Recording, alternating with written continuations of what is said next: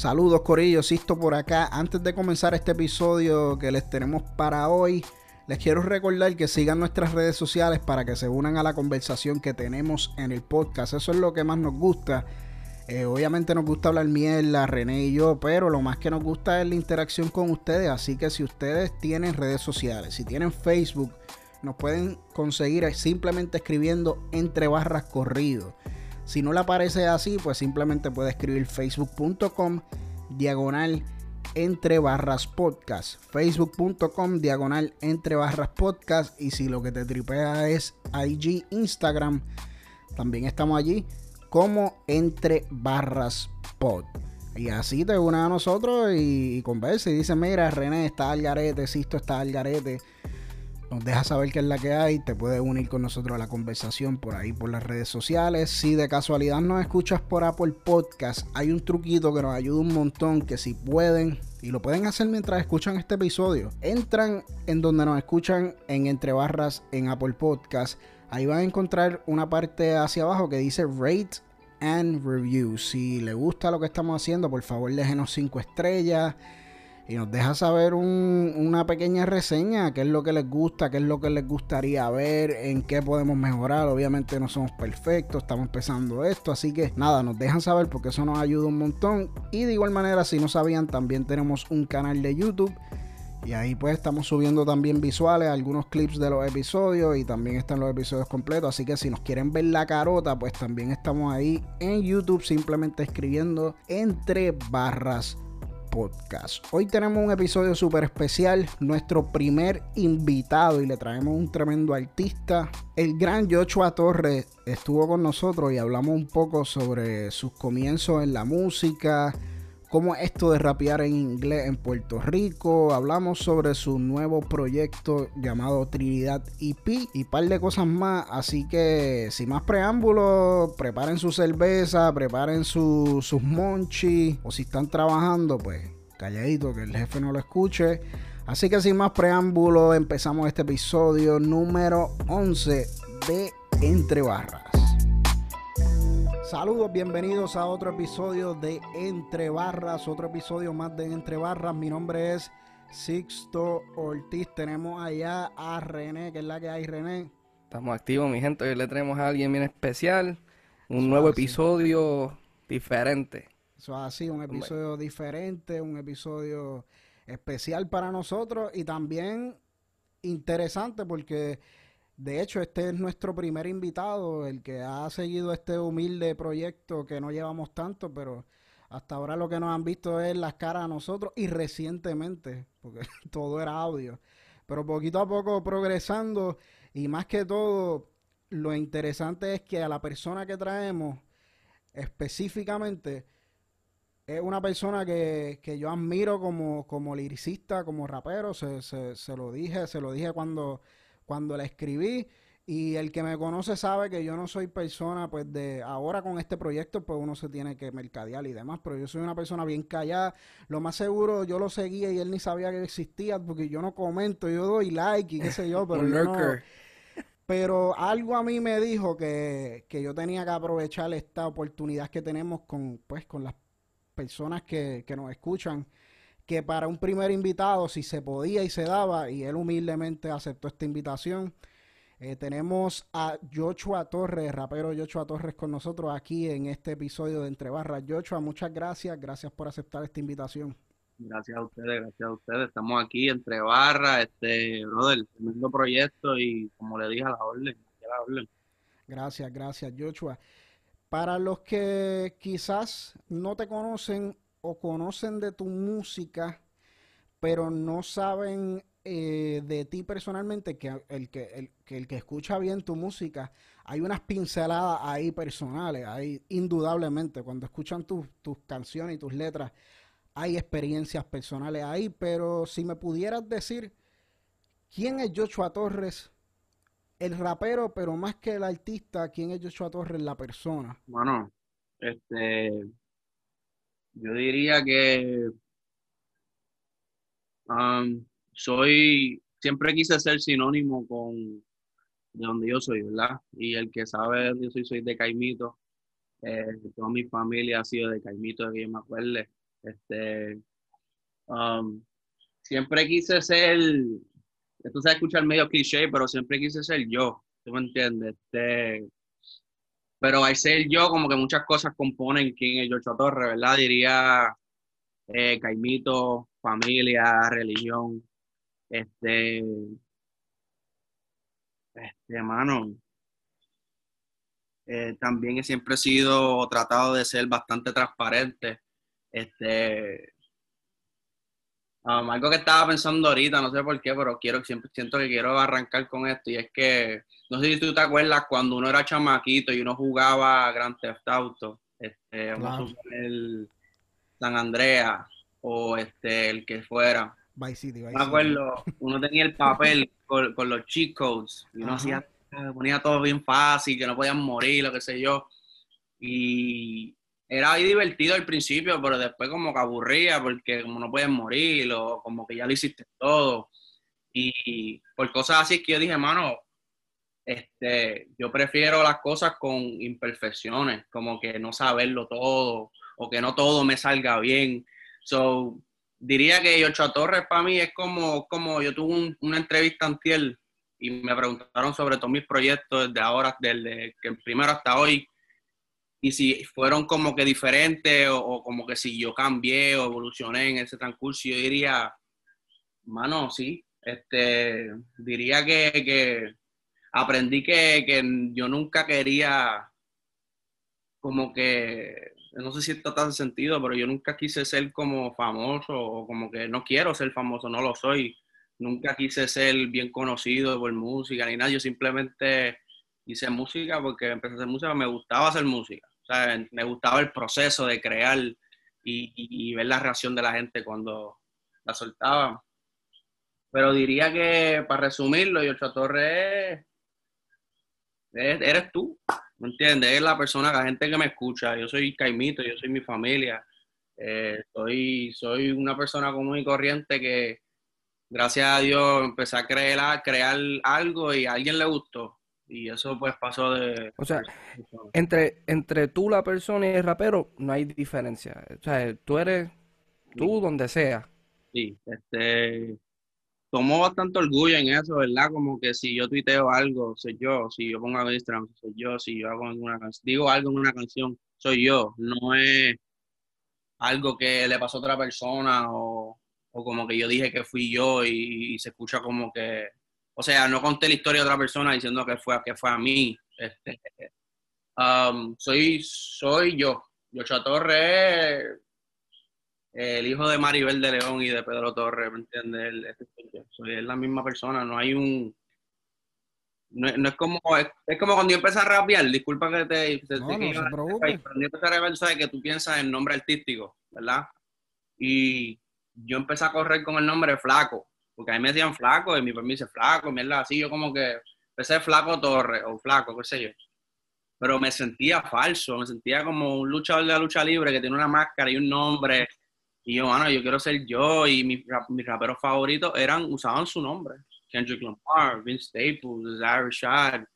Y yo, mano, Fíjate, precisamente yo te iba a preguntar, porque yo le estaba comentando los otros días a, sí, sí, que tú tienes un West Coast vibe bien duro, como que, y se escucha el Ben Staples a veces en ti, como que yo, y, y es increíble para mí, porque tú pudiste llevar eso al español en tu último álbum, a eso me dejó como que, eso es raro en Puerto Rico, como que, o por lo menos en Latinoamérica, bro, es raro como que ese tipo de flow, como que West Coast vibe no eres la primera persona, hermana me interrumpa, pero hay un tipo que eh, antes de yo irme a Puerto Rico, como en el 2014, algo así, yo había soltado un proyecto que se llamaba José, José y me acuerdo de hecho, desde ese fue el que te conocí. Eh, ese sí, fue, ese fue el primero. Ese es viejito, yo dije, ese es como 2014, algo así. Brother, y perdona, y perdona que te interrumpa, fue, eh, yo soy estudiante de Sagrado y yo seguí el programa de, de, de Urban Jams, de Frostburn. Saludos a Frostburn. Saludos a Frostburn. Sí, sí, sí.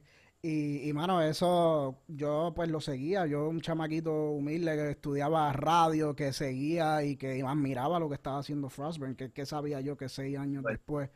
Ese proyecto de Frost, para mí, yo me acuerdo todavía de ese proyecto. Mala mía, no me quiero desviar, pero vamos a volver a eso. sí, sí, sí. Vamos a eso. Pero me acuerdo que el, muchacho, yo me iba para allá afuera y yo dije, mira, voy a vender mi EP, si me lo quieren comprar, yo me encuentro con ustedes, se lo entrego. Y pues él me dijo, mira, eh, vamos a encontrarnos, te lo quiero comprar. Y yo, pues está bien. Me encontré con él, le doy el proyecto y me voy normal, como que pensando que es lo que quiere el proyecto. Y me voy y me dijo, oye, te paso una pregunta. Y yo, sí, cuéntame. Y él, eh, yo escuché el EP, me gusta un cone, dije, tenía que comprarlo.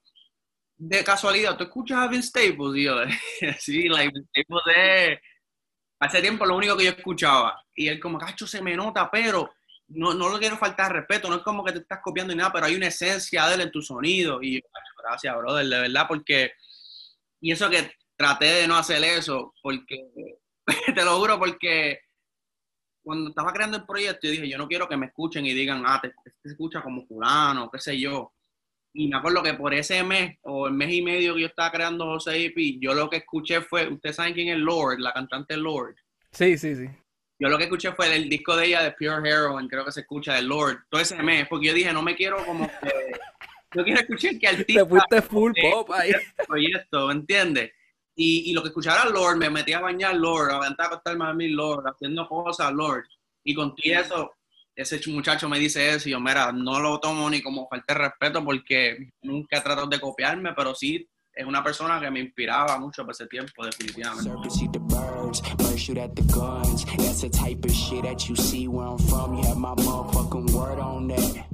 You have my motherfucking word on that. Uh, Daddy told me never trust them when you gotta look for reason. Judith saw Jesus' miracles and still didn't believe him. What if God told them, yo, you don't know them, I created these niggas. They is liars, bias. Volviendo a, a, lo que estamos hablando de tu influencia y, y, lo, que, y lo que estabas diciendo de, de quién es Joshua Torres, vamos a hablar más bien de Joshua Torres.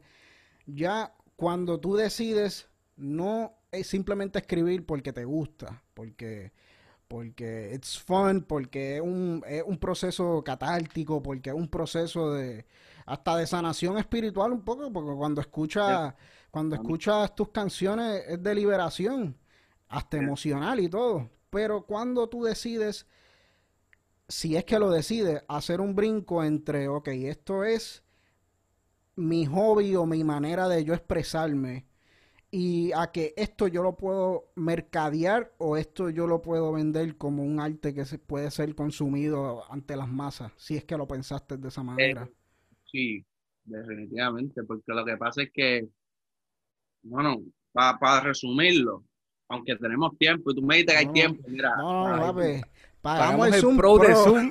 yo se lo dije. Take your time. Yo, como yo le explico a la gente y cuando le cuento por encima, así, yo siempre escribía, desde que yo me acuerdo y no sé ni por qué, no sé si era el subconsciente de uno, qué sé yo, pero cuando yo era un chamaquito en Wisconsin, que mi primer amor fue dibujar, yo dibujaba, empecé a dibujar, mierda, qué sé yo.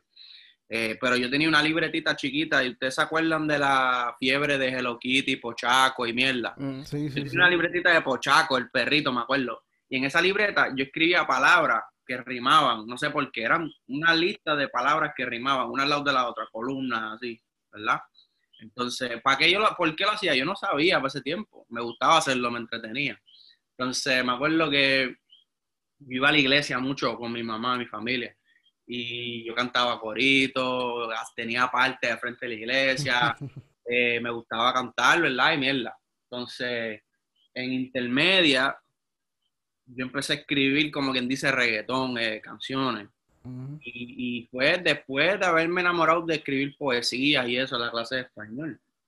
te estoy resumiendo todo de que me acuerdo. Entonces me acuerdo que empecé a escribir canciones de reggaetón para el tiempo de Arcángel. Arcángel, no sé si la gente se acuerda, pero Arcángel tenía una tiradera con un muchacho que se llamaba Al Pacino. Y él decía que al Pacino, o el Pacino decía que él le robó el flow, o el estilo, qué sé yo. Y para el, al ratito Arcángel salió con el tema Bonita, y Bonita explotó, fue, ¿verdad? Y ahí fue que yo dije, yo quiero cantar y rapear también, porque Arcángel cantaba, rapeaba, y yo, pero yo, quiero hacer todo eso también. Ahí fue que empezó lo de cantar, pero a todas estas, esto siempre fue por, por era como que, yo no sé cómo explicarlo, algo que tú quieres hacer y ya, no es por ser famoso, no es por, es porque te entretiene, ¿verdad? Como los nenes juegan baloncesto o lo que sea, y para mí era que me entretenía. Y le doy fast forward en, en high school tenía un corillo, todos, hacíamos, todos hacíamos música, ellos todos venían a mi casa a grabar, yo, el que tenía, yo era el que tenía el, el, el setup casero, ¿verdad? Ese, ese, era el duro, ese, ese era el, ese era el que el pana de verdad, el que tenía el estudio. Todo el mundo, mira, vamos para tu casa después, vamos a grabar, a grabar, todos los días. Así fue que yo conocí a Bray, ¿verdad? A Bray fue en este transcurso de, ah, vamos a grabar, vamos a grabar, porque un, un chamaco que estudiaba conmigo él grababa conmigo y él me decía, mira, voy a traer un pana mío un día y te, no te molesta porque eres en mi casa. y, yo, y te digo en mi casa, en la sala, la cocina al lado, mi Mike cocinando, le dando los escucha, se escuchan los plátanos en el recording. Hay grabaciones que se escucha ya raspando el caldero. Entonces, ¿qué pasa? Él me, me pedían permiso, porque es mi casa. So, yo dije, pues dale. Y, y era Bray, y era vecino del pana mío. Y te digo, Bray a mí me cayó mal lo digo aquí, me cayó mal desde la primera vez que lo conocí. hablaba con cojones, exigente, era cabrón. Un día yo le dije, mira, siéntate tú y brega con el programa. Ah, no sabes, pues cállate. Déjame ver. ¿Entiendes? Entonces, así fue que yo los conocí. Pero a todas estas sabía, por joder, me gusta hacer música, nos graduamos, pero teníamos un corillo en las rayas, todos hacíamos música y cantábamos los paris y toda esa mierda. Pasé tiempo eran los perchas, ¿te acuerdas de los perchas y eso? ¿No sí, sí, sí, sí, sí, yo me acuerdo de los perchas, sí. Perchas y corillo, ¿verdad? ¿Qué pasa? Me gradúo, sigo haciendo música con Bray, grabamos en diferentes sitios con diferentes gente. Tú estás como en un grupo, ¿verdad? Con Bray, e-, era como un grupito. Sí, ¿cómo? Ok, Tú sabes en Nardra, me estás dando una vibra en Nardra, que le hice unas cosas a la Y ya mismo, ya mismo te saco, ya mismo te saco un vinil. Mira, ¿te acuerdas de cuando? Mira, ¿qué pasa? Eh, éramos eh, el vecino de Bray, que era el pana mío que estaba en mi, que se graduó conmigo. Eh, Bray y yo, éramos un trío y nos, nos llamábamos DHS, DHS, qué sé yo. Entonces, ¿qué pasa? Grabamos en todos lados. Llegamos a grabar con Chinonino, grabamos con con un, rapero, con un productor de la vieja escuela, pero no me acuerdo quién era. Eh, pero el chino, Chinonino por ese tiempo, eso era Chinonino en el pick, ¿verdad? Cuando sí, y todavía Chinonino es... No, todavía Chinonino es una leyenda y sacó un IP súper bueno en estos días, pero... Escuelita para que aprenda, sí. Entonces, cabrón, hicimos ese tema Chinonino, qué sé yo, pero como que había una gente que nos quería filmar, y, nos mandaron a buscar nuestra familia, éramos menores todavía para ese tiempo, necesitábamos como que la familia para firmar el contrato y se, se, nos cayó, como que el tipo se desapareció y yo me frustré, te hablo claro, y como que me quité de hacer Ahí vengo a lo de música de rapear en inglés, esa mierda. Yo les digo a Bray y al muchacho que sigan ellos, sigan ustedes, yo de verdad estoy desmotivado, no quiero seguir esta mierda de reggaetón, que sí, bla, bla, bla. Ellos siguen y ahí fue que yo descubro a Joey Badass, eh, Joey Badass y todo el corillo de, de Pro Era y Capital Steez. Yeah, estaba vivo, like, para ese tiempo. So ahí yo me enamoré de Boom Bap de nuevo y like rap and shit. Y empiezo a crear para mí. Como que te lo juro, era de mí para mí. ¿Tú te acuerdas de flojo.net y claro, claro, pues, la página de Unreleased. donde yo descargaba todo. ¿Tú te acuerdas que era un player? Tú le dabas play, la podías escuchar antes de bajarla y mierda. sí, sí, Pues yo hacía canciones en inglés y las subía a un sitio que se llamaba Hawkshare, que tú las podías darle play antes de bajarla y se las enviaba a la gente. Mira, escúchate esto, dime qué tú piensas. Y la gente, ah, está cabrón, en inglés, eres tuyo. ¿sí? Este, y by the way, empezar a rapear, eh, Rest in Peace Mac Miller, empezar a ver en inglés por el tema de Mac Miller con Joey Badass, el de America. Y yo escuché este tema de America, escuché el tema de Joey Badass, el verso de Joey Badass, y yo dije, yo puedo hacer eso, cabrón, yo puedo, yo puedo rapear en inglés también así. ese fue el tema que me, me, hizo rapear en inglés. Pero nada, dando fast forward, eh, un día ando con Bray, eh, me acuerdo, un Celica de un panadero prestado y, y, yo le digo, baja, baja la música y le tiro un verso en inglés. Y Brian me dice, yo cabrón, graba eso. Y yo, yo no tengo ni una computadora, no tenía computadora. Me acuerdo así mismo, un día voy un día en casa de Bray, estamos hablando y sale Bray así con una laptop y me dice, mira, toma, me da una laptop. Me la regaló el cabrón y yo, mira, le digo, toma, usa esto para grabar, eso, es de mi hermana, ella ni usa eso. así fue que yo empecé a grabar en inglés por Braille. Y nada, dándole favor de nuevo, este, aquí es que entro en, lo que tú me preguntaste inicialmente. Eh, yo estoy en el carro un día con un pana de Caimito y él me enseña lo que es Álvaro Díaz, eh, Fuerte Billete, Mike Tower, eh, Joy Santana. Sí, cuando, estaba toda esa escena ahí empezando. Sí, y, y, yo no sabía ni que en Puerto Rico había una escena de rap, ¿me entiendes? O sea, yo digo como que, ya lo pues, hay mercado aquí para esto. Este, pero todavía yo no me veo como un producto, algo que puedo como que, o sea, yo sigo pichando, haciendo lo mío por, por mi lado. Entonces, no voy a mencionar el nombre de esta persona porque no quiero, pero es una persona que está ahora mismo como en la ciudad. Esa persona me tiró por DM como que, mira, este, ¿te interesaría hacer un show en vivo? Y yo en vivo, ya no sé, me siento raro. Y él, bueno, pues si te interesa, me tira. Está bien. Era un show en el Club 77 en Piedra. Y hasta que yo dije, algo, ¿cuál es el miedo? eso podría presentar oportunidades nuevas. Y acepto, le digo al tipo, dale. Y ahí es que empieza como que gente sabiendo quién yo soy, invitándome a sitio a cantar, invitándome a pasar canciones. Y ahí pasó lo de Frostburn. Y, y ya ahí, y disculpa que te interrumpa, ya ahí tú tenías eh, un proyecto ya diseñado o tú tenías, tú te, diablo, pues tengo que empezar a escribir un chorro de canciones porque me están mandando aquí a... Eh, ¿Cómo, era eso? Eh, era así, pero como que yo, todavía no sabía quién yo era o de qué yo quería hablar en, en mis canciones.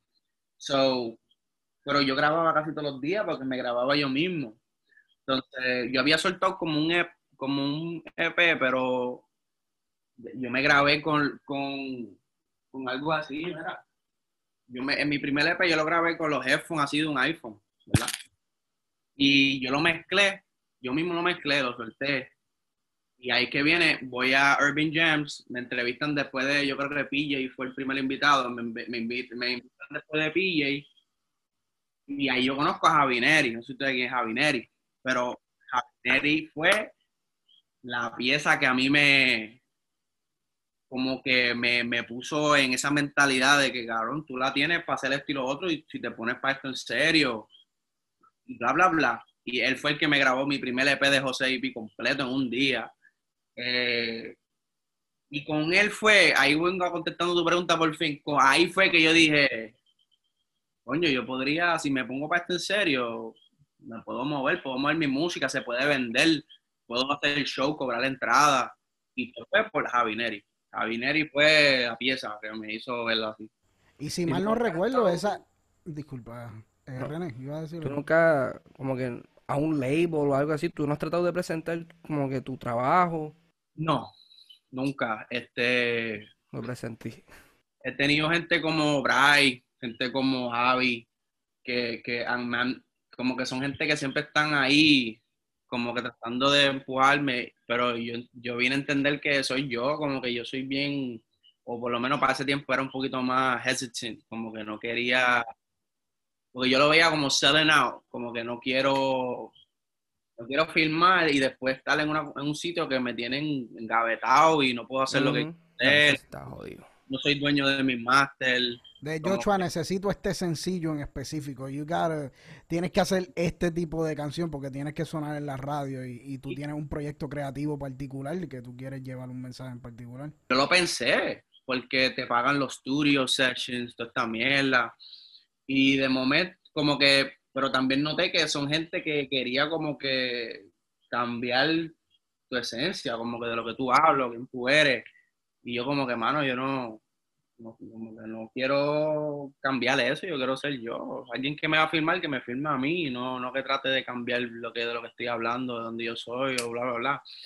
Pero, vuelvo y digo, yo entiendo que esto de la música es un compromise y no sé, no tienes que compromise quien tú eres, pero para cuestión de entretenimiento hay mucha gente que ha filmado y hasta se le olvida de dónde son y yo no puedo permitir eso. I get what I want. So I goes in on toes in and do what they want. Yeah, they looking, they lurking like they got a problem. So I steal it and I take it and I put aside my trust. And nigga, fuck you. I had the money, but you looking at a nigga funny in chancla. Maybe looking for me, but these sweats are really, really roomy. Maybe I got a little money on me, maybe hold me. Got a pistol on them, nigga, not me. O sea, estaba escuchando tu álbum, tú no. El reggaetón como tal, porque tú mencionaste que querías cantar reggaetón ahorita, pero por lo menos tus EPs y tus singles, ninguno es reggaetón. No. Eh, yo empecé como reggaetón, empecé haciendo reggaetón con cojones, tenía perreo con cojones. Eh, el, switch a rap fue bien inesperado para mí porque yo te hablo claro, yo no, yo no crecí escuchando rap nada más. ¿No entiendes? Yo, yo crecí escuchando este Korn, Limp Bizkit, eh, oh, my guy boy bands, yo, yo no fui entonces, eran, era NSYNC y Backstreet era lo más grande de ese tiempo, Cristina Aguilera, Britney Spears, este, um, mucho. Cuando llegué a Puerto Rico, yo llegué para el tiempo de Storitito, La Reconquista, este, Quilate, toda esa mierda. Um, pero sí, yo empecé reggaetón, el, el switch a rap, yo no sé de dónde fue y cómo fue y por qué, pero a mí siempre me gustaba escribir y yo noté, yo noté que en, en el rap tienes la oportunidad de como que ser bien versátil como que hablar, y hablar, de, contar una historia, como que yo soy, yo soy bien storyteller, a mí me gusta contar historias de las canciones. Y so, noté que con el rap yo podía hacer eso y, me fui, me tiré de cabeza. Y, y no sé, no sé cómo explicarlo, es bien, e, eso mismo, es más, hablando de esto, yo soy de Trinidad, Antiel, que, by the way fue un proyecto en español, yo todo lo que tiré anteriormente fue en inglés. Y yo a la primera persona que se lo envié fue a Bryce. Y todavía me acuerdo lo que Bryce me dijo. Bryce me dijo, Bryce me dijo tienes el palabreo, eh, se sabe, se, sabemos que sabes rapear, pero dame reggaetón. y, bro, dame break, déjame cogerle el piso, acabo de empezar a rapear el español de nuevo ahora. Pero eso viene de que Lucha Torres Perreo, eso viene, por supuesto. No, eso, eso estaría, eso estaría súper bueno escucharlo. Y vamos a hablar un poco sobre, ya hemos hablado pues de, de cuándo fue que, que decidiste, ok, esto no tan solo me gusta rapear para deshogarme y para que los panas me escuchen, sino que esto yo lo puedo hacer como algo que, que puede ser mercadiable. Explícame un poco sobre cómo es eso de rapear en inglés en Puerto Rico. ¿Cómo, ¿Cómo, es esa experiencia? Porque precisamente del por qué yo me sentí súper atraído a tu música, primeramente es porque le mete, pero también es porque con todo ese movimiento que había de Álvaro, de, de Bray, de, de Fuete Billete, un chamaquito metiéndole al inglés con el boom bap en aquel momento con Jose y P. Es como que, wow, esto está cabrón y que, que de Puerto Rico. y ¿Cómo, es esa experiencia de, de Ochoa Torres rapear en inglés en Puerto Rico, un mercado? Tú sabes que Puerto Rico es, es bien exigente este mercado, este... este pues Mano, siempre fue cuesta arriba, todavía es cuesta arriba. Este, hay mucha gente que lo está haciendo todavía. Yo, yo porque ahora solté eso en español no significa que lo voy a dejar, tú sabes, algo que no puedo dejar, no me deja, como que eh, me enamoré de eso. Pero siempre fue bien extraño. Tú, tú sabes lo que es tú llegar a un show de, qué sé yo, que todos los raperos en español, de momento te trepas tú con un nombre bien, bien Boris, Ocho a Torres. Y de momento empieza la pista y yo empiezo a rapear en inglés y la, la cabeza empezaba a... Ah, este cabrón y se me quedaron mirando. Pero yo decía siempre, la, la transición, el, la de las caras de la gente siempre era primero la pista, fuego. Cuando me escuchaban rapear en inglés, la cabeza, las cabezas paraban y cuando empezaban a escuchar lo que uno estaba diciendo, es como, ok, ok. Nos vas convenciendo. Y, y, eso a mí me encantaba, mano.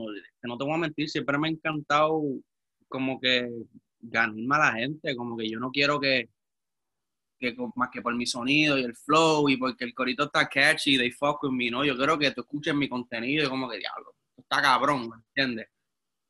Porque en verdad, como tú dijiste al principio, tú te la hiciste bien difícil cantando en inglés en Puerto Rico, porque yo en high school, yo estaba en una escuela bilingüe estudiando, mm. y yo conocí como dos tipos que, como era bilingüe, pues mucha gente de afuera que venía para acá, estudiaba ahí, pues eran de Nueva York y ellos insistían en cantar en inglés aquí en Puerto Rico. O sea, y, como que naturalmente, pues ya ellos están quitados. Tú, tú estás todavía metiéndole, pero, o sea, he conocido gente que, o sea, se le ha, se ha hecho tan cuesta arriba que...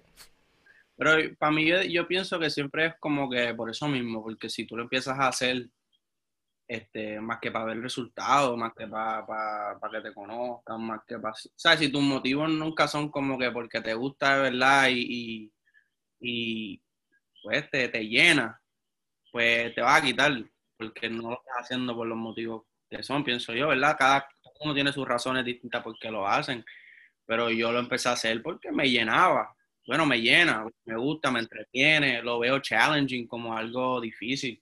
Eh, y, que tampoco tú no, y que tampoco tú no estás hablando a lot of simple shit. O sea, tú, estás haciendo rimas complejas, eh, cosas emocionales que you gotta channel through. So, es un reto. very, very, eh, de eso mismo estaba hablando ahorita con alguien por teléfono que, este, viste, no es por ser la conversación tan seria y qué sé yo, pero hace como dos días eh, mataron a mi primo, ¿verdad?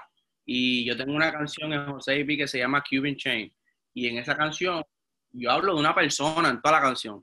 Y esa persona es de mi, es un primo. Yo digo un primo. Y ese primo era él. Y, y en esa canción yo, como que eso es un ejemplo de, de, de como todo lo que yo he pasado, gente en mi familia, este, cosas del barrio, cosas que me han pasado en mi familia, lo que sea, cosas, que son close to me, que significan algo, consisten, eh, eh, mi música consiste de eso, ¿me entiendes? Este, um, yeah, so, so, si yo estuviera rapeando en inglés y hablando más que de carros y prendas y lo que sea, mujeres, que vaya de bueno, no estoy diciendo que eso está mal. No, no, no, claro. Pero diría que, que esa música para mí, con el tiempo, como que se cae, como que entretiene, entretiene y se cae, pero si tú tienes un contenido que, que es real y es vida y, y, como tú dices, es emotional y consiste de, de, vivencia y cosas que de verdad te han pasado y que tú, tú stand behind, esa música como que para mí dura más, como que tiene más el light sí,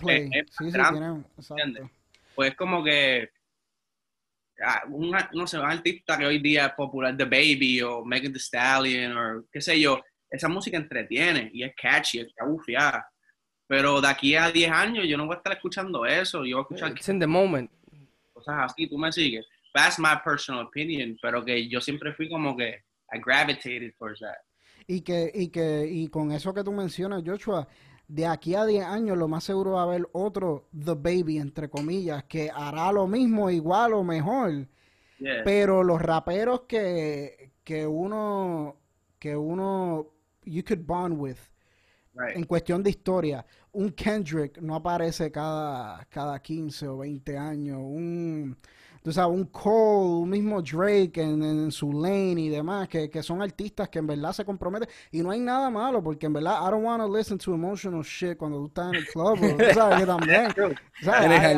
Hay, hay, hay, música para todo tipo de espacios. Exacto. Pero, pero... Eso es algo que también me acuerdo cuando yo empecé a hacer música, eh, no todo el mundo alrededor tuyo, incluyendo gente que tú consideras pana, estaban en la misma vibra que tú, ¿me entiendes? Eh, eh, tenía gente que estaba rapeando sobre cosas que yo jamás rapearía sobre, like, que son en mi, no en mi area, pero yo los apoyaba igual, no pensaba que yo rapeaba menos, más o menos que ellos, yo los consideraba colegas, ¿me entiendes? Como que el porque tú no rapees el mismo contenido que yo, yo no me creo mejor Exacto. que tú. we can all eat, ¿Tú me entiendes? Y además, tú eres mi pana y yo te voy a apoyar. I don't care. Este, pero también vengo a eso. Yo me acuerdo hablando con alguien, yo dije, tú te imaginas todo un jangueo, borracho, le quieres pasar el cabrón, pero tienes a Kendrick en una bocina regañándote. Como cabrón, yo no quiero eso. Necesito a alguien hablando de big booty bitches en en so music, like, es como cualquier otro arte o cosas que uno consume. Tú necesitas variedad, ¿me entiendes? So, Tú no quieres estar escuchando The Art of Peer Pressure de, Good Kid, Mad City ahí. Ah, es uno de mis temas favoritos. No, a mí me encanta, a mí me encanta, pero sí, sí, sí. tienes toda la razón, estoy de acuerdo con eso. Este, siento que me fui de la pregunta inicial. No, no, no, no, tranquilo, para eso mismo estamos, para, para conversar, conversar. Y son temas que, y qué bueno que se nos dio la oportunidad y ojalá que ustedes que están viendo, que, que conocen de la música de Joshua Torres o que no la conocen, que la busquen porque es bueno y no siempre se da uno poder escuchar del lado del artista. Después que uno consume el arte uno poder eh, eh, saber un poco de esas interioridades.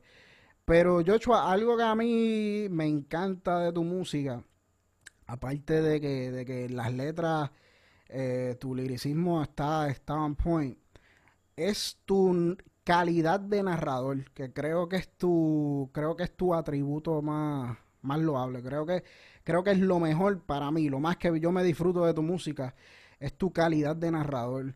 Eh, eso tú lo desarrollaste, algo innato, eh, literatura, película, la misma música. ¿Cómo es eso?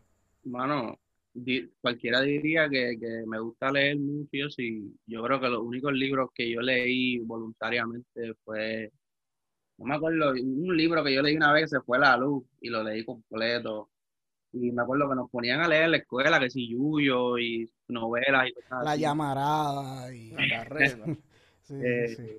Don Quijote de la que sé yo, pero de hablo claro, no soy de leer mucho, me gusta leer sobre cosas que me interesan, ¿verdad? Hago mi research y qué sé yo este, pero no sé, no, eso, eso yo diría que viene más de, me gusta ver muchas películas, muchas series. Este, I mean, eso es storytelling. Sí, sí, sí. También, eso es narración también. yo me acuerdo, yo creo que fue Mac Miller que soltó un disco que se llamaba Algo with the Sound Off. Hey, watching movies with the sound off. Yeah. So, yo no sabía sobre ese concepto, aunque yo sé que Kid Cudi, gente como Kanye, hacían cosas así. Pero yo me acuerdo con falta de inspiración o mucha y poniendo películas como Boys in the Hood y, ir en sin, sin audio. Y, y, me acuerdo siempre viendo películas así y como que nunca viendo o nunca entendiendo cuál era el, el, afán o como que por qué esta película es tan... ¿Sabes? Porque la gente la ve tan como que, wow, si esto es donde yo vivo es así, ¿tú me entiendes?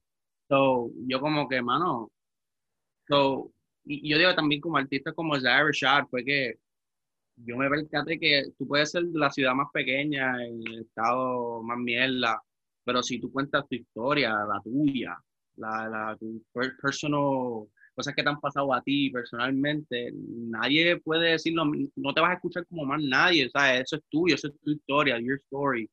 Eso lo hace interesante yo creo que ahí fue que yo empecé a desarrollar como que el, cómo, cómo yo voy a contar eh, lo que me ha pasado a mí, cómo, cómo yo voy a, cómo yo le pongo esto a alguien de frente, pero de una manera que no sea um, boring, ¿verdad? Como que, cómo yo puedo contar mi, como yo me crié en Wisconsin, por ejemplo. Eh, ahí yo empecé como que yo creo en José Ipi fue que ahí fue que yo encontré cómo lo quería, cómo quería eh, desarrollarlo, cómo, yo quiero pintárselo a la gente, ¿verdad? Yo quiero que rapear y, que tú, yo creo que tú, tú, escuchas un disco mío con los ojos cerrados, tú puedes imaginarte todo lo que yo estoy diciendo. So, yo siento que con José Ipi fue donde más yo, pegué todos esos, cantitos y creé una imagen. Y hablando del José P, hay unas canciones ahí porque para mí eso es como que hasta autobiográfico. Es que yo saqué que tú escuchas que te gustan los Celtics, que eres de Wisconsin. Este, en una parte que tú dices como que you, como que you didn't know que era como que race hasta que alguien te dijo mexicano o algo así. Yeah. Como que talked about, porque, o sea, nosotros, además de música, hablamos, o sea, we mentioned this shit, porque eso es importante para nosotros, porque we're black, o sea, nosotros somos... Yeah, yeah. Um, Yeah, eh, very like cosas que, que, yo me crié en Racine, Wisconsin, que lo único que la gente sabe de Racine o de Wisconsin es That 70 Show, los Packers, de, eso, ¿tú me entiendes? Y yo me, acuerdo, o sea, estando en una escuela de mayormente gente blanca, tú eras el único de los pocos chamaquitos que hablaban español. Yo tenía varias amistades mexicanas. Y, para muchos gringos, si tú hablas español, tú eres mexicano. Ellos no saben cuál otra. Yo me acuerdo sintiendo eso por primera vez cuando chiquito, alguien diciéndote Mexican. Pero no de una manera como que tratando de describir quién tú eres, como, una, como un insulto. ¿Tú me entiendes? Y yo no entendiendo el por qué, como que por qué porque yo me siento así, ¿me entiendes? Como que esa confusión también de chamaquitos, ser negrito, hablar español, la gente no sabe que tú eres, ¿tú me entiendes? Este, llegando a Puerto Rico en cuarto grado, yo hablo todo eso en el intro, llegando aquí a Puerto Rico y sintiéndome extraño todavía porque hablo en inglés, ¿tú me entiendes? y, yo era como que el gringuito. El gringuito era, ajá, allá soy, soy soy mexicano, soy muy latino, acá era muy gringo, ¿me entiendes? Y, y, me sentía, siempre me sentía raro, extraño, fuera de lugar, eh, eh, llegando a Caimito y inmediatamente como que todo eso me dio en la cara, como que no somos de chavo, no, no, no voy a la mejor escuela, no vivo en la mejor casa, no vivo en el mejor barrio. Eh, todo eso como que me dio de cantazo, en una ola de cantazo, y yo lo que tenía eran no sé cuántos años uno tiene en cuarto grado. ¿Y, eh, tu situación era mejor en Wisconsin que en, en Caimito? Mi papá tenía un trabajo bueno, como que una factoría de algo de motores, de algo. Este, vivíamos en casita, no sé, si, si éramos clase baja, mi mamá y mi papá lo supieron. lo maquillaron.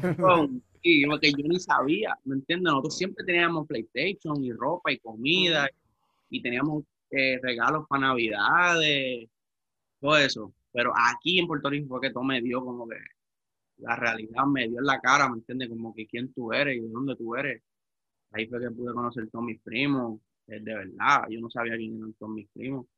Yo hablo de eso en, en el intro, que la única que yo nací allá afuera por problemas que mi país tuvo aquí la calle, ¿me entiendes? So, eh, pude, volví a la realidad, volví a mis raíces, que es eh, no, de verdad, eh, en, cuestión de, de, conceptual, de cómo narra Cuban Chain, cómo tú, cómo tú cuentas esas experiencias, pero desde la óptica de una cadena.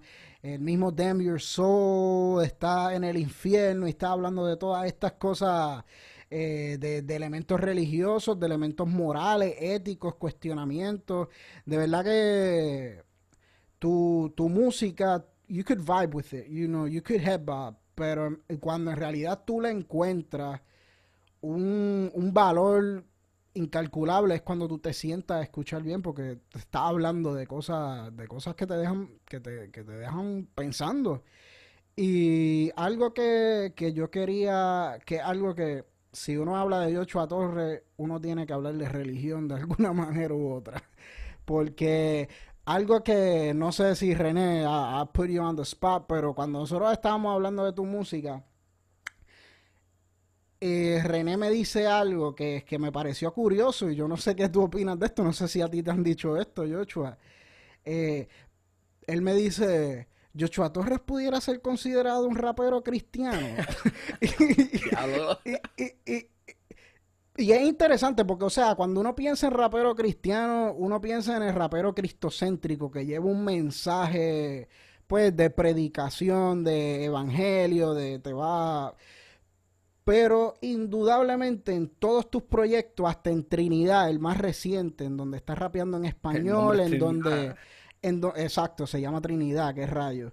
Eh, y aunque hay canciones que son, tú sabes, de, de más turn up, y no de turn up, pero más de, de, la realidad, y siempre está el elemento de Judas, de la traición, de los conceptos de la Biblia, de los diez mandamientos, de todos los, los personajes bíblicos.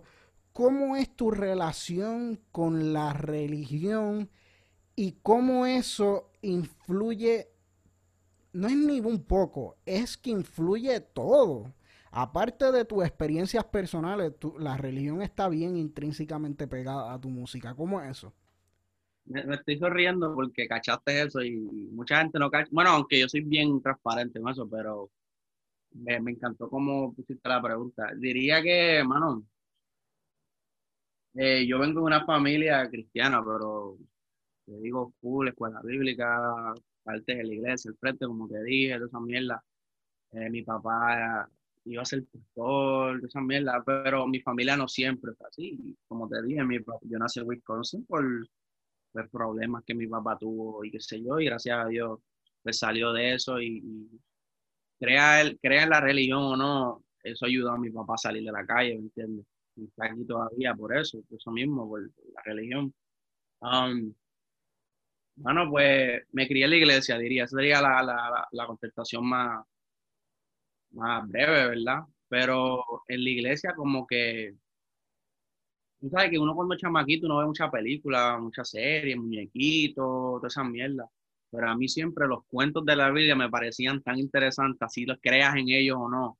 Eran tan bien escritos, como que tan... Tú sabes, cuando alguien dice, ah, este, uno sabe cuando alguien te está diciendo un embuste porque son bien específicos y te dan bien muchos detalles.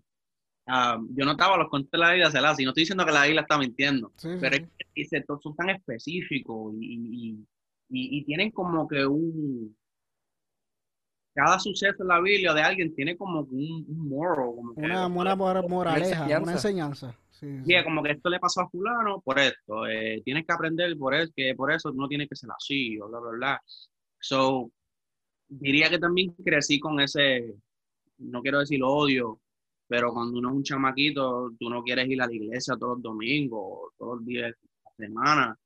So, creí, crecí como con un distaste por la religión y me acuerdo que en mis primeras canciones yo me iba bien a fondo, dicen como que la religión y el concepto de religión y me acuerdo que eso, hay un tema que tú no mencionaste en José Ipi que se llama eh, Damn Your Soul. Pero antes de ese, cuando yo empecé, yo solté un tema que se llamaba Bless Your Soul. Y, fue con Steve Poere, que es otro rapero de aquí de Puerto Rico. Y en ese tema yo me fui bien como que en contra de la religión y el por qué este es así, por qué este es así. Eh, pero en, en José Ipi, cuando estaba creando Damn Soul, esa pista es de un muchacho allá afuera que se llama Genova. Y yo no sabía ni quién era, esa pista yo la encontré por ahí, ¿verdad? Yo estoy hablando un día de ese tema con una amiga mía en Nueva York y ella me dice, Genova, yo conozco un Genova, yo, ¿en serio? Entonces yo le enseño la pista y me dice, ah, sí, yo lo conozco, él quiso esa pista. Y yo, what the fuck? So, yo digo, todo pasa, ¿me entiendes? Por un motivo. Yo me acuerdo que me dijo, ¿te molestaría si lo llamo en cofre? Y yo, ah, no, llámalo, me gustaría pedirle el permiso por usar la pista y toda esa mierda estamos hablando en conference. Y, y a todas estas yo todavía estoy como que en contra de la religión, como que tratando de like bashing. Y me acuerdo que en una él me dice, bueno, yo, ¿por qué tú, por qué tú eres tan negativo hacia la religión? Y yo, le dije, bueno, pues por esto, ¿verdad?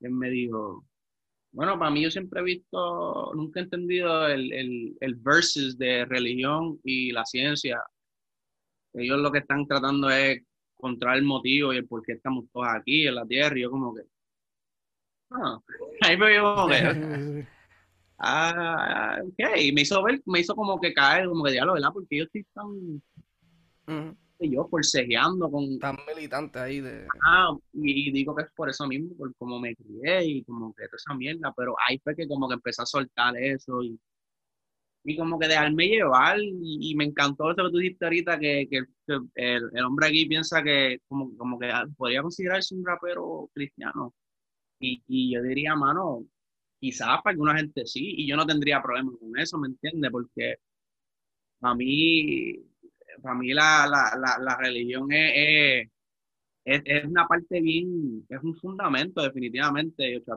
un fundamento fuerte. Y pero definitivamente estoy hablando malo y mierda en canciones. ¿me no, no, no, no, no, sí, sí. Digo, pues te tiras como un caño, un gospel. Vamos, estaría duro, that shit was Y te creas, yo tengo panas que eran como yo, empezaron con Bray, éramos todos del mismo corillo, pero ahora él es un rapero cristiano. ¿Tú me entiendes? Like, literal, es, es, se llama Corsino en las redes. Corsino y es rapero. Era el mejor rapero para mí en la high tú sabes que uno tiene la compa o yo soy mejor que fulano. él era el único que yo decía como que, este cabrón rapea un cabrón.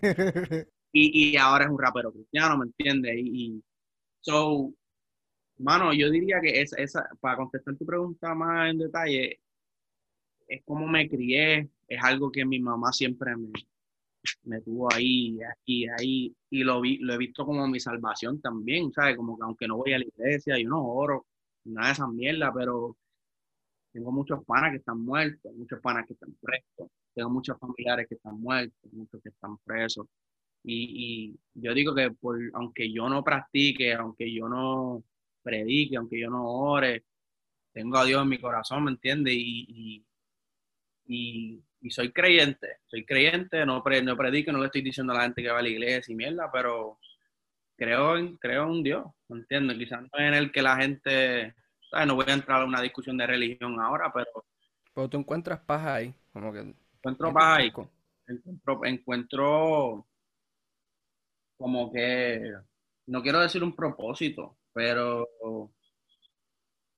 como que he perdido tanta gente y quiero pensar que están en un mejor lugar y si eso es con él, pues fantástico, ah, pero para contestar la pregunta nuevamente, me crié en la iglesia y encuentro la Biblia súper interesante, tiene unos cuentos bien cabrones. No, de verdad es que la Biblia, la religión cristiana, guste a quien le guste o no, y yo no soy, yo no soy creyente, pero, o sea, es indudable, es indudable el, el impacto a la literatura occidental, a, las creencias, a, tu formación moral y ética, porque, o sea, la las sociedad overall, las cosas que no... Formada. Te iba, a decir, es algo universal que si vamos a suponer, yo digo, ah, yo no quiero un Judas, tú sabes, todo el mundo va a saber quién es Judas y lo que hizo, ¿me entiendes? creo que por eso también lo he usado tanto, porque es algo que todos sabemos y, y, y son cuentos que aunque tú no vayas a la iglesia, de alguna manera u otra tú sabes quién es Judas y lo que le hizo a Jesucristo. Exacto. es una manera de yo, como que yo meterte una semillita de, knowledge en tu cabeza sin predicarte tanto, como que te estoy dando, ¿te acuerdas lo que le hizo fulano a fulano? Yo no quiero gente alrededor mía así, ¿me entiendes? de esa manera también. No, no, no. Eh, y gracias por la contestación y gracias por ser tan franco con ella.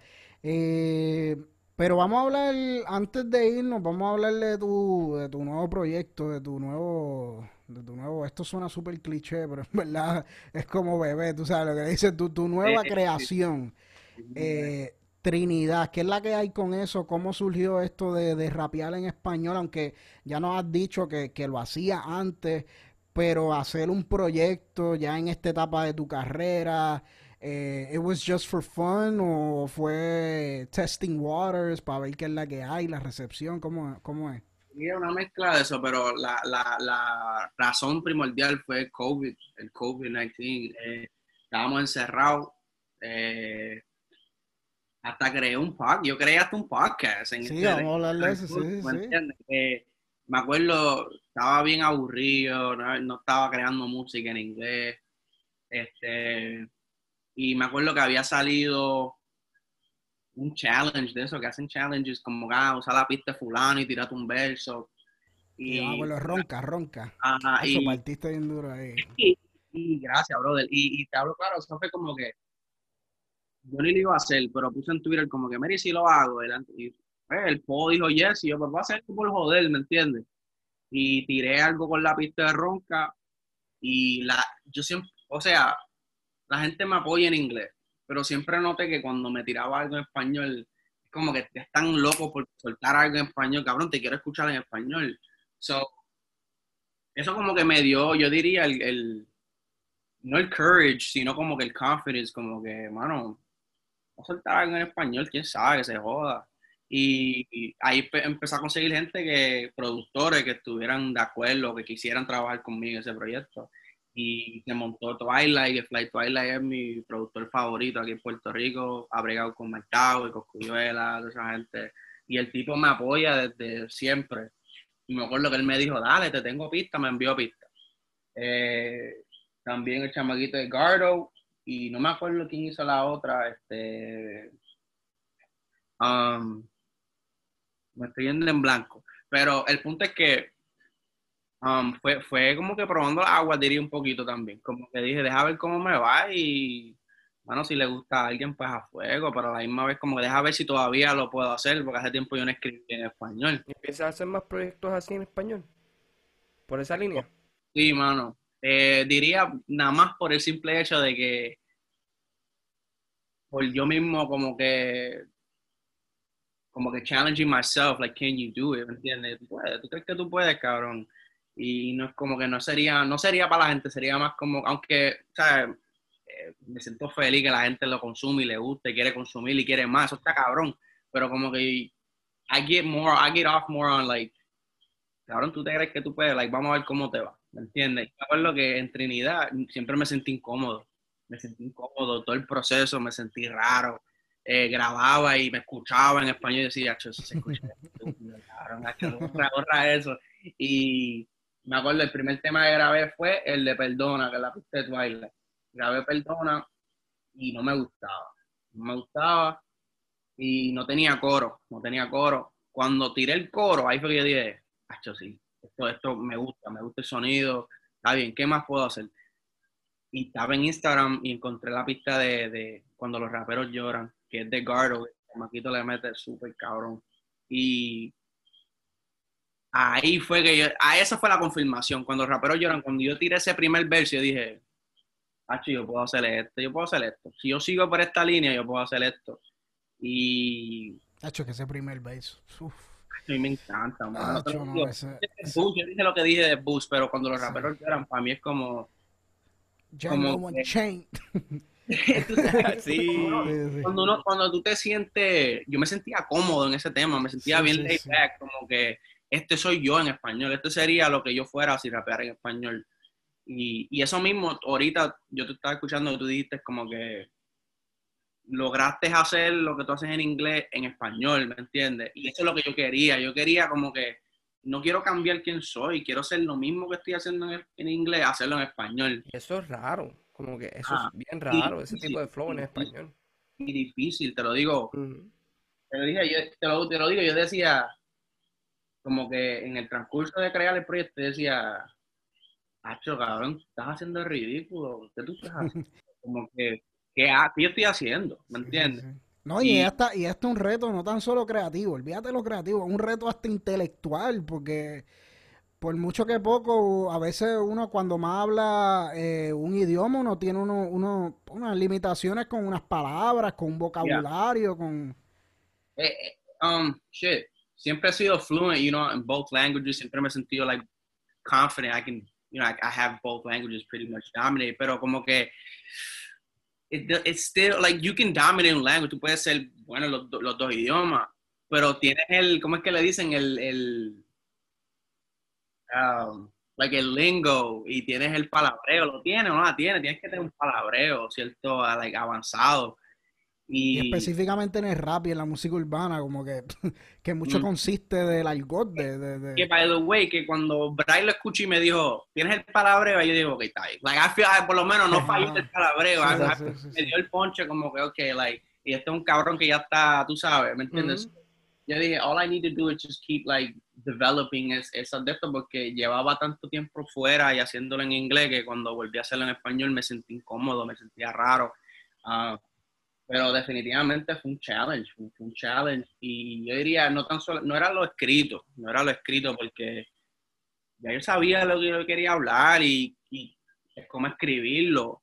Era más como que el, la tonalidad de mi voz, el, inflection, like how, how, how, como pronuncio las palabras. la pronunciación, sí. este, el énfasis en algunas palabras. Eh. El tono de mi voz, eh, el flow, like, todo eso. Y dije, ¿cómo yo puedo, cómo yo me encuentro así de rápido? Porque tengo que hacer el switch up de cada año rapeando en inglés para hacerlo de momento en español. So, vuelvo y digo, para mí, perdona está bufiada, bendición está bufiada, pero en, en, cuando los raperos lloran fue cuando me, como que dije que aquí es, aquí es el, el punto para mí. Y, pero definitivamente diría que fue una combinación de todo lo que tú dijiste, probando las aguas, challenging myself, all that shit. Um, y lo encontré bien divertido, como cuando empecé a hacer música. De esa canción, yo tengo una pregunta porque hay una barra que tú dices, por culpa de falta de oración y escribir estas canciones, he bloqueado todas mis, todos mis bienes. O sea, ¿tú crees que, no, como que you kind of missed out? Como que en, algo de, de, música, especialmente en el boom que hubo en el 2016, como que... Sí, definitivamente. Y cachaste eso, está cabrón, cachaste eso. Este, ah, no, es que esté viendo esta entrevista, esta gente está cabrón y está research, aprendan, así que se hace. Eh, Mano, yo diría 100%. Y, y fue por ser tan cabeciduro y quedarme como que cuando empecé a hacer música en inglés, yo era de que yo voy por mi carrera y el que venga afuera, like, yo no quiero saber lo que tú estás haciendo, yo voy a seguir aquí. Y aunque podía haber sido una bendición o una oportunidad, yo seguía sin mirar para el lado, ¿me entiendes? Y, te digo, y no por mencionar el nombre, pero vamos a hacerlo, usted tiene exclusivo, que se joda. Eh, te digo, gente como el Eladio, gente como el Eladio me tiraron la mano, como que, mira, este, me dijeron que tú de los duros rapeando en inglés, en aquí en Puerto Rico, vamos a hacer un tema, y yo como que, hace tiempo yo lo veía como el payasito de Vine. Sí, sí. Y yo como que, eh, no sé, no, pero como que, dale, tírame, toma mi WhatsApp. Y me acuerdo él enviándome pistas de, de Drake y de Little Wayne y yo para ese tiempo estaba tan stuck in my ways y tan, tan, tan orgulloso. Y yo como que, mira, yo no uso pistas de artista, tenemos que hacer algo desde scratch nosotros, una pista nosotros hacerla. Dale, qué sé yo. Ahora, ahora, como la semana, ah, este, me envió otra pista y era lo mismo. Y yo como que, mira, brother, de verdad, a mí no me gusta usar pista otra vez. Y eso fue la última vez que supe de Ladio. Y mira, hasta ahora, ¿tú me entiendes? So, no estoy diciendo que queme ese puente, ¿me mm. entiendes? Porque son gente que nos seguimos en las redes y todo eso, eso está bufiado, pero son cosas que yo siento que yo mismo bloqueé mis bendiciones por, ser tan orgulloso o, tapiar nada más en inglés y no querer ni tratar de hacer algo en español, que es algo que Bray, Bray siempre me tuvo ahí desde que yo me acuerdo, siempre era está bien que eso en inglés está cabrón y está bufeado, pero cabrón, tírate un perreo a veces, tírate en español a veces. Pero cuando uno tiene una visión, bueno, yo soy de los que me, como dije el hombre, cuando yo me enfoco en algo, yo, yo sigo hasta ahí, o sea, yo, yo no miro para ningún lado, no miro el plato de nadie, ni lo que está haciendo fulano. Yo sigo lo mío, lo que yo quiero. Pero definitivamente esa línea la cachaste, eso está cabrón.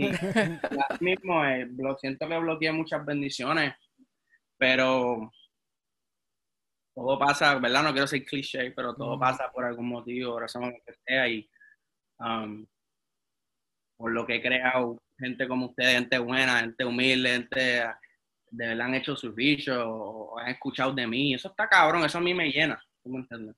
No, mano, ¿y qué, y qué, sabe, y, y qué sabías tú que, y no es que tampoco nosotros seamos lo más, pero ¿qué sabías tú que, que con ese proyecto que tú lanzas, que tú le dices que sí a Frostburn, eh, para salir en ese programa. Aquí va a haber un chamaquito escuchando el programa. Seis años después tú ibas a estar rapeando en español y se da este proyecto que, uno nunca sabe qué, trae la vida y que y uno es simplemente seguir enfocado, eh, ser real con uno mismo y es parte del crecimiento y, y nunca lamentarse, aprender de las situaciones pero no vivir y lamentarse ni, ni irse en una de diablo y que hubiese sido de mi vida y que hubiese porque todo esto es parte del proceso y todo esto es lo que va a ser lo que lo que lo que hace quién es Joshua de aquí y lo que y es parte de tu evolución y sí bueno definitivo porque si te pones a pensar cualquier otra persona pienso yo en una posición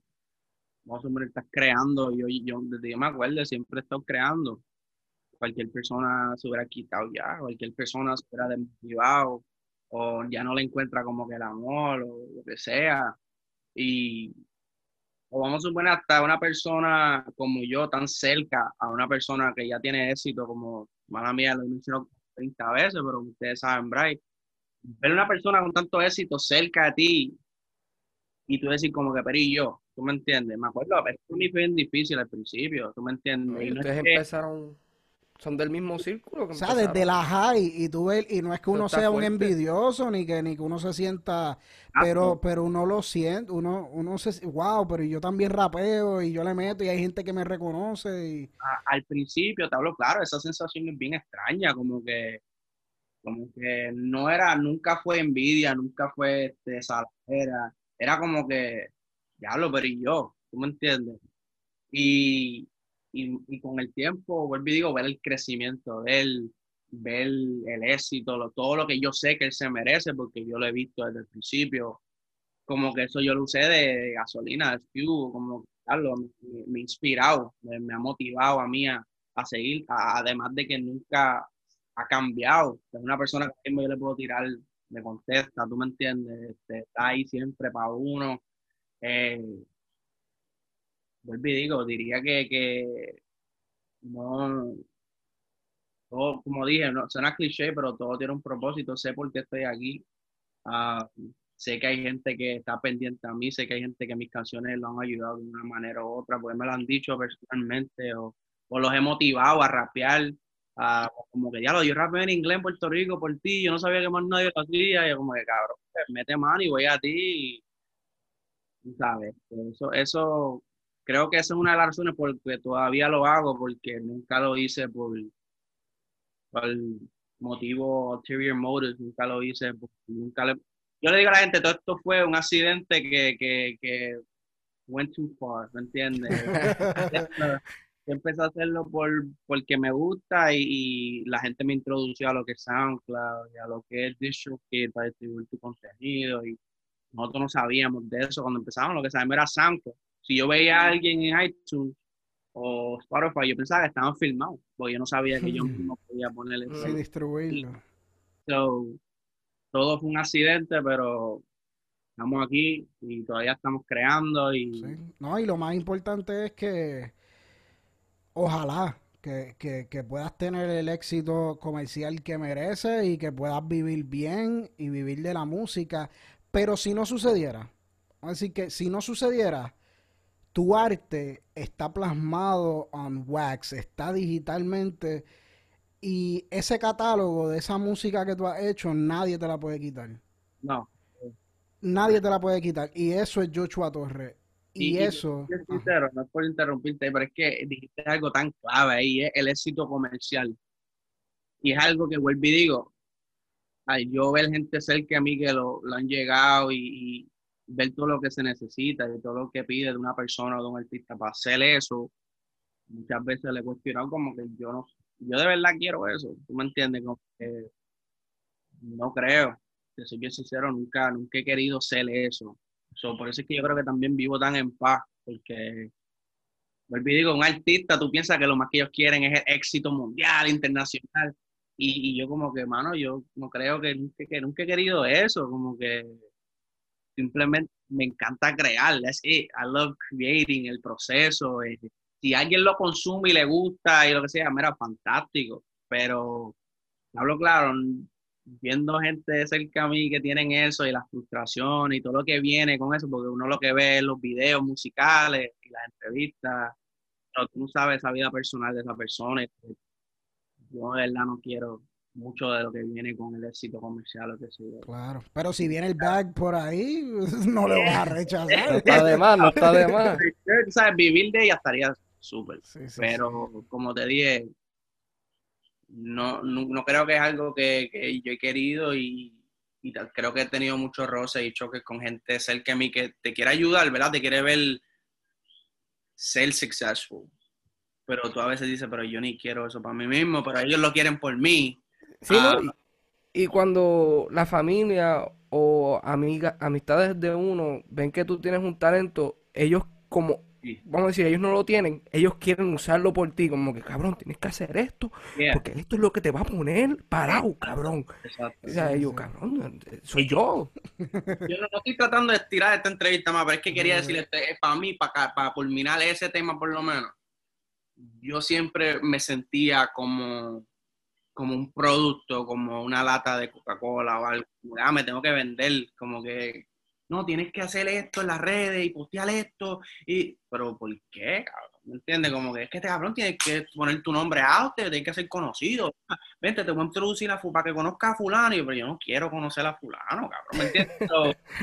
todo eso son cosas que, vuelvo al tema de la línea que tú dijiste, por haber bloqueado todos mis bienes, eh, por cosas así mismo, dije esa línea, porque yo siento que yo mismo, como que, como uno dice en inglés, I cock block myself de situaciones.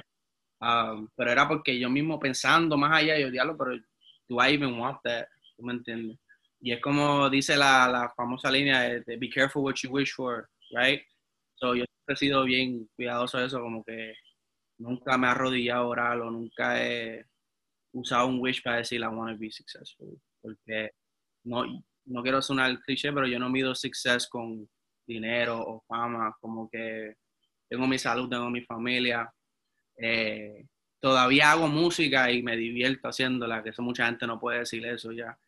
Um, so, ah, me siento, me siento lleno ahora mismo y, y video gracias a gente como ustedes que está pendiente y escucha la música y de verdad le presta atención y vuelvo y digo, si no fuera por gente como ustedes que están documentando la escena y, dándole spotlight a artistas como yo, que mucha gente quizás no sabe quiénes son, este, les da esa gente perspectiva, el porque mucha gente como yo hace música, no es porque somos raperitos de qué sé yo, es porque nos gusta hacer música y sentimos que tenemos un propósito más allá.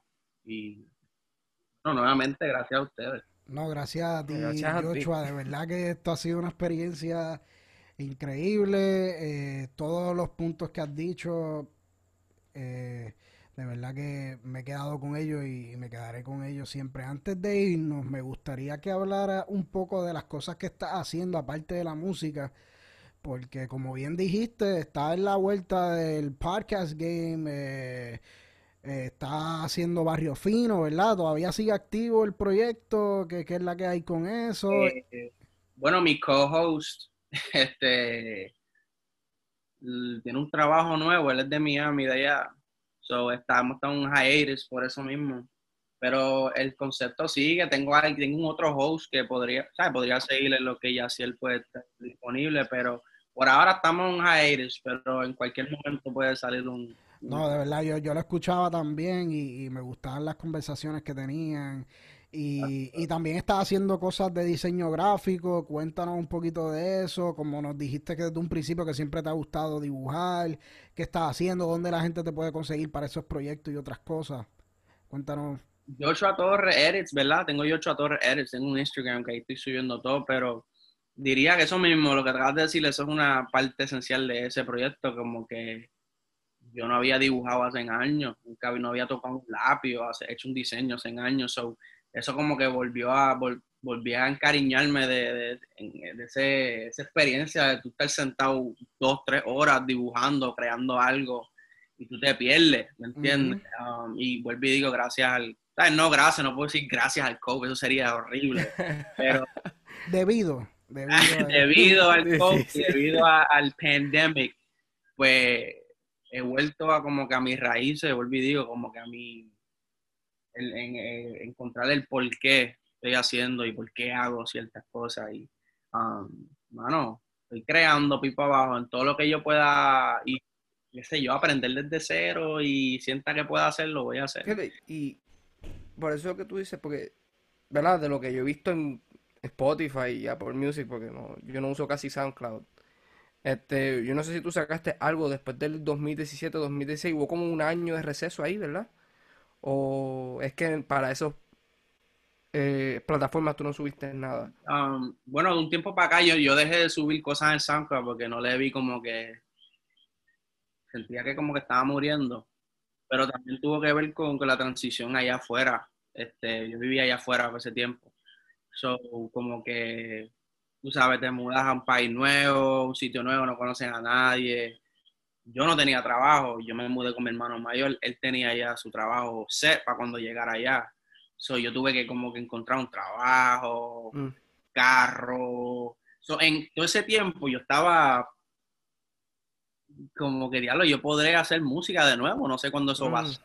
Porque acuérdate que yo grababa en un estudio, pero allá yo no tenía nada, no conocía a nadie, no tengo chavo para grabar. So, ese receso fue eso, like, I guess, como que encontrando cómo hacerlo de nuevo y gracias de nuevo a Javi Neri, Javier Neris. Eh, él me envió un micrófono por correo, eh, ahí yo compré todos los cables, computadora y ahí pues pude empezar a crear de nuevo y ahí fue que salió 30 IP. Sí, sí, porque se siente que fue un espacio bien, desde que yo te empecé a seguir con, con lo de José IP al 30 IP, que fue el 2019, ¿verdad? Sí. Sí, que fue un, fue un espacio bastante largo. Pero Joshua Torres, de verdad, esto ha sido increíble. Hemos hablado de tu vida, hemos hablado un poco de, de, esa eh, interacción o esas maquinaciones internas de, de tus rimas, de, tu, de tus comienzos. Así que de verdad, gracias por, pues nada, mano, de, por, por abrirte esta conversación y, y poder decir esta respuesta sincera. Y, mano, súper humilde y yo quisiera, yo sé que a la gente no le gusta y más cuando uno es humilde, pero eh, yo Torres sin ningún tipo de ego, sin saber quién carajo era yo, si, si yo era una persona sketchy o no, o sea, yo le escribí y también yo me armé de valor porque yo soy bien pendejo, yo, yo nunca le he escrito nada, pero dije, coño, si estoy haciendo este podcast eh, y estoy hablando mierda y estoy exponiéndome ante el mundo, déjame, lo más que me puede decir es que no, y y Joshua Torres muy, muy humildemente aceptó esta invitación. Así que gracias Joshua Torres de nuevo por aceptar esta invitación. Y, y, más que todo, gracias por tu primer invitado, o sea, el primer invitado. cabrón, mire, y éxito en su proyecto, mano, porque sé lo que es empezar un proyecto desde cero y tener el sueño, ¿verdad? De como que lo que uno quiere que sea. Um, y de verdad, las preguntas que me hicieron, de la manera que lo hicieron, este, mano, como te dije, me, me, me, me trajo una esencia de Nardwar, como que sacaron una información que no sabía de dónde carajo la sacaron. Este, pero mano, súper humilde y como le dije, gracias a usted, aquí a la orden, cuando sea, no tengan un invitado y queremos hablar mierda con alguien, estamos aquí. Obligado. Amén, eso haremos. Tenemos que hablar de Lupe y Kendrick, así que un día ah. están ahí hablándose mierda ahí. Pero nada, de verdad, Yochoa Torres, gracias a ustedes también por, por, por escucharnos. Y si, si quisieran escuchar la música o consumir la música de Yochoa Torres o las redes, ¿dónde te pueden seguir? ¿Dónde pueden consumir tu música? Eh, pues, en un tiempo para acá lo cambié, eso, Yochoa Torres PR en todas las redes. Este, yo me acuerdo de Yochoa Torres PR en todas las redes. Y así mismo, lo que es Spotify, Apple Music, hasta Deezer, eh, Pandora, lo que sea, y Ocho Torre, así mismo, Ocho Torre. Eso es así. Chequense Trinidad IP si lo quieren escuchar en, en español, que le mete. Y, y hay algo que quería decir rapidito de Trinidad IP. Yo noté que es como más experimental en cuestión de la producción. Yo noté que hay un poquito de más experimentación. No, no sé, ese quizás es mi viaje, pero Trinidad IP, si lo quieren escuchar en español, le mete. Como, como cuando mi mamá se despedía de las amigas. sí, sí, nos, despedimos, nos despedimos en el carro, nos despedimos en la sala, nos despedimos en todos lados. Pero de verdad, muchas gracias. Y nada, nos vamos a ir con, con un poquito de cuando los raperos lloran de Trinidad IP. Eso es lo que van a escuchar ahora aquí en Entre Barras. Muchas gracias, Joshua. Gracias, René. Y gracias a ustedes por escuchar. Será hasta la próxima ocasión. Nos vemos. Jesús mis cadenas en oro y que cabronas se ven. Acostumbrado al menosprecio, pero no aceptando menos porque yo sé mi precio. Ah, no tengo precio, así que no me aplica el desprecio. Yo sé mi valor, que me hagan sentir menos. No existe quien. Ahora hay barras en español, estoy en tu top ten. Como un blanco en inglés hablando de religión. Cucus Clan pero negro y suelto y con cañones Django Chain. Quentin Tarantino, estoy muy pillo, boom en play. Me siento como Mick en vicio, montado de Nicky o con Ricky Ross grabando Vamos Boss en Philly. Dream Chaser siguiendo sueños como Mick Millie. Estar en boca de todo el mundo como un cabrón Philly. Ahora son mejor que yo, que está rankeado, sí.